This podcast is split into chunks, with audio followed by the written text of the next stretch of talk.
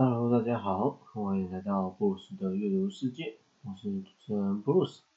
今天要分享的书本是《你的坐标有多大，见识就有多高》。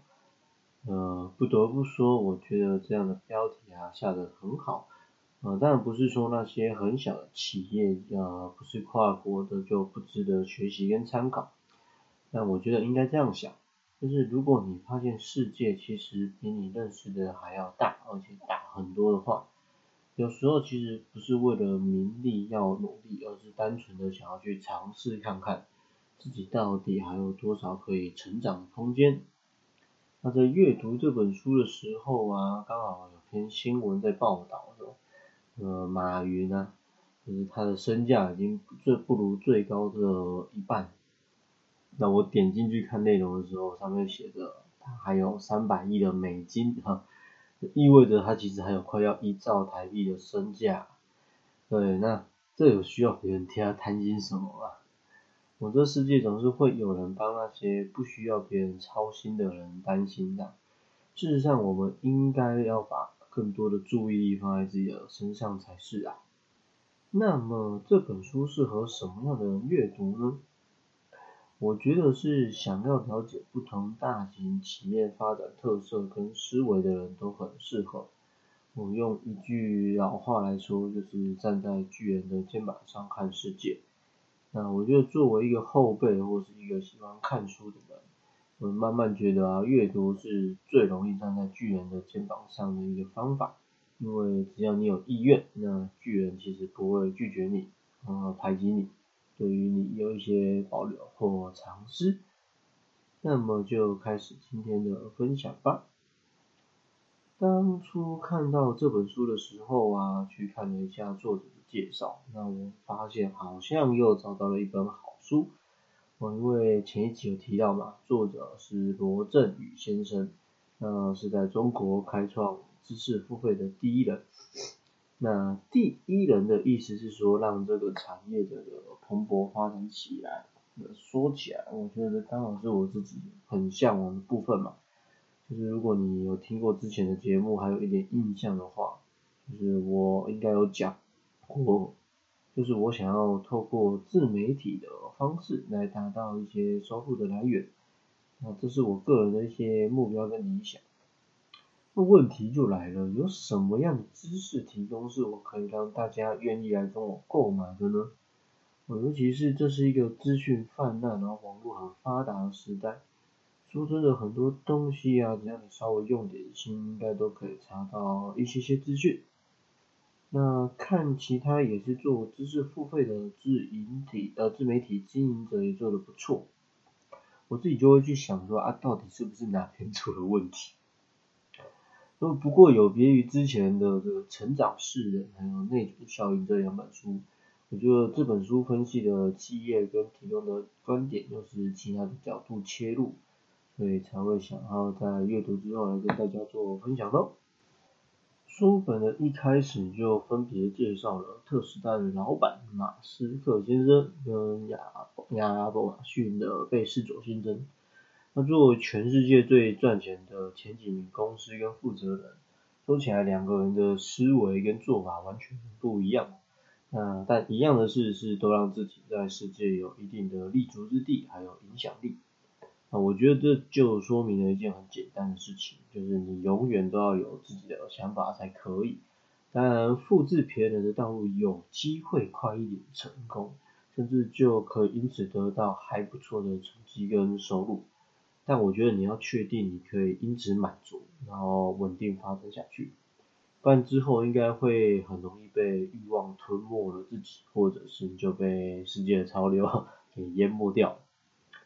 所以，那么为什么要有自己的想法很重要？其实就是因为这是你的核心嘛，属于你自己为何要开始的核心，为何要坚持下去的部分。所以事实上应该是不会跟别人一模一样的。但如果你是选择做什么致敬别人啊、学习甚至是模仿别人，那么有一天你的模板不见了，或者是做到自己人家人家做到自己你做不到的，你那你的下一步应该要怎么走呢？所以前面有提到站在巨人的肩膀上，其实另外一个层面的意思就是说，你可以好好的轻松看事情，但一切的根本还是必须从你自己出发。那接下来作者有开始分析不同企业的优势，像是跟 Netflix 学习保持变化，跟 IKEA 学习成本控制，跟 Apple 学习产品策略。跟迪士尼学习体验管理等等，那光读到这些内容，其实我就觉得非常值得，因为我自己从来是没有想过，那一个看起来很企业呃成功的企业，其实他们成功的原因不一样，然后各有各的类别。所以接到上一段，如果你没有自己的核心，你当然还是会跟成功的企业学习到，但很可能那根本就是你。那根本就不是你现在需要解决的解决的关键议题，到头来你很容易是瞎忙一场。那这边呢，我就很喜欢作者写到的一句话，说人类的进步啊，从来就是从透过恐惧来驱动。这个观点可能在其他地方听过类似的，不过我觉得用几个字就把它说明完毕。我可见作者把恐惧这个因素看得很透彻啊。那在看到这句话的时候呢，我觉得就是觉得真是精辟哈。就想请大家想一想说，有没有什么事情我们是不太是受到恐惧驱动去做的？当然用这个词好像比较负面一点，不过我真的觉得啊，就不要再那么多包装了，好吧？我是社会就需要很多直接然后有重点的评论。所以，当你下次想要做某件事情的时候，我觉得你可以去检视一下，是不是受到恐惧的驱动啊？作者在接下来的篇幅啊，针对恐惧又多增加了一点补充。那内容讲的是说，我们的所作所为往往是为了抵御恐惧以及满足存在感。那所谓的产品也大多是针对这两个的出发点去设计的。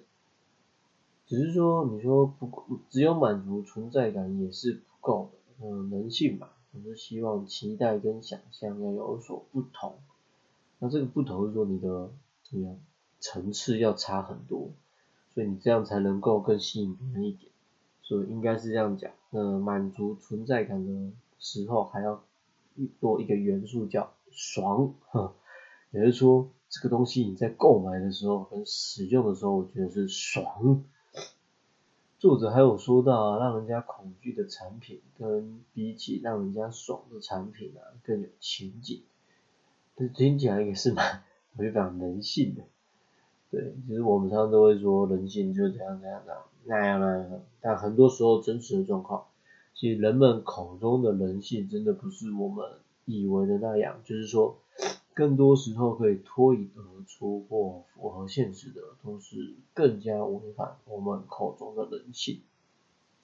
而很多时候我们都可以随处可见，呃，像是投资的市场啊，或是赌博的场所，哪怕是想到乱丢垃圾，或是要不要闯红绿灯这种事情，呃，我们最常违反人性就是觉得我不是那个最倒霉的。不过很多时候的结果其实都证明了我们跟别人没有什么太大的不同。接下来我想要分享算是读这本书最大的收获之一，也就是作者在说品牌到底是什么。那一般人对品牌的认识应该就是有个名字啊，有个 logo，接下来就看要怎么样让消费者记住。那作者用了“寄生”两个字。它的这个意思其实也可以说是一种内涵，他想表达的是，其实人们对于符号啊是有一些使用习惯跟刻板印象的。啊，如果你有掌握这项特质的话，就会发现从名字里或符号里去特意的做到这样的内容。那很常见的呢，就是用动物或是水果来。大家可以试着想一下，那些比较为人所知的知名品牌，是不是有不少是用动物的名字，哦，动物的 logo，或是水果的名字，哦，水果的 logo 呢？我觉得这个概念是蛮有意思的，你会考虑是不是之后自己也来尝试看看。当然，名字定了，我觉得要更改就不太容易，所以应该还是会从图像符号去下手看看。用一句作者的话来结尾，就是占传统文化的便宜。那么第二个做品牌要注意的点是，不要有不必要的创新。大家都会觉得啊，为了在市场上有所突破，所以求新求变是必要的。是啦，就是它一定要有绝呃相当程度的必要，但它也不是那么的必要。你该变货的时候不能不变。但很多时候的变化其实就是浪费时间嘛，弄巧成拙。简单说，你该坚持的事情就是要靠时间跟耐心一直做，而不是觉得好像没有什么成效，我就换个路线看看。我们再多说一点好了，就是你现在活不下来的品牌，有可能活到以后吗？我没有人可以确定嘛，但是大家应该就是会想说，都没有现在，怎么会有以后？但是也有很多有很美好过去的品牌，但是它未来却走不下去啊，是吧？意思是说，因为你的对手跟观众不会永远不变，呃，是一直在流动，所以你要做的就是在该坚持的地方继续好好的坚持住。我觉得这真的是值得好好思索跟学习的事情，因为像我自己就是这样的。我是那种，那我觉得很怕没有新花样可以吸引别人，但真的常常 搞很多花样，好像也没有让效益有这个明显成长。这本书啊，在每一个章节其实都有很多很棒的观点跟意涵在分享讨论。说起来，我觉得就算你不是一个想要创业的人，都很适合去找来就是翻看看。你就会发现有可能不小心就深陷其中，因为我觉得呃太棒了。那么我要来分享这本书的最后一个观点，就是这段时间非常红的 AI 议题。书里面的标题是这样下的哦：新技术会带来新事业吗？那这样的内容大家应该不会太陌生，因为这真的是非常跨时代的发明吧。跟之前的人工智慧比起来，现在的 AI 啊，就是可以说是随时随地就在更新大数据，也就是一模一样的问题，很可能你今天得到答案，你后天再问一次就会不一样。但是什么样的产业或是工作人员不会被取代呢？老实说，我觉得比起担心会不会取代，不如可以从作者的两个结论观点去思考看看。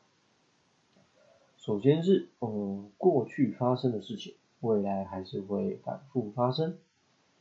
那另一个是，新技术带来不是悲观的未来，而是一个让人还无法想象的未来。这两个东西加在一起，就是在说，如果你现在做的事是千百年来就一直存在的事情，那你根本就不需要担心。但是如果你是因为新技术而产生的新东西，那就有可能会被替代掉。事实上，比起第一个观点，我觉得第二观点还蛮正向的。对，然后当然我自己也是比较老派的一个人，虽然我没有特别的排斥新技术，但我也不会当那种领头羊，干嘛就一开始出来我就去尝试。哦，像举例来说好了，我的。这个电脑啊，一直到今年初，就终于跑不动了，我才想说啊，不然我灌个 Win 十看看。事实上，我买它的时候，它就是 Win 十，但我硬要找人把它灌成 Win 七，因为在那之前我是用 Win 七嘛，然后我用的这个怎么样，很上手，然后每次看到 Win 十的界面，就觉得好烦哦。对，但大家知道现在的作业系统都已经更新到十一了，那应该可能。快一点都要十二准备上市，可是我觉得用不到就是用不到啊，就所以我也不会在意我的生活那个跟做事是不是没有效率，但我一直觉得生命要有意义跟效率这才是重点。很多人可能工作跟收入是有效率的，但是在生命的这条路上就不尽然。好了，今天这本书就先分享到到这边了。它其实不是一本很厚的书，但我觉得里面的含金量还是蛮高的。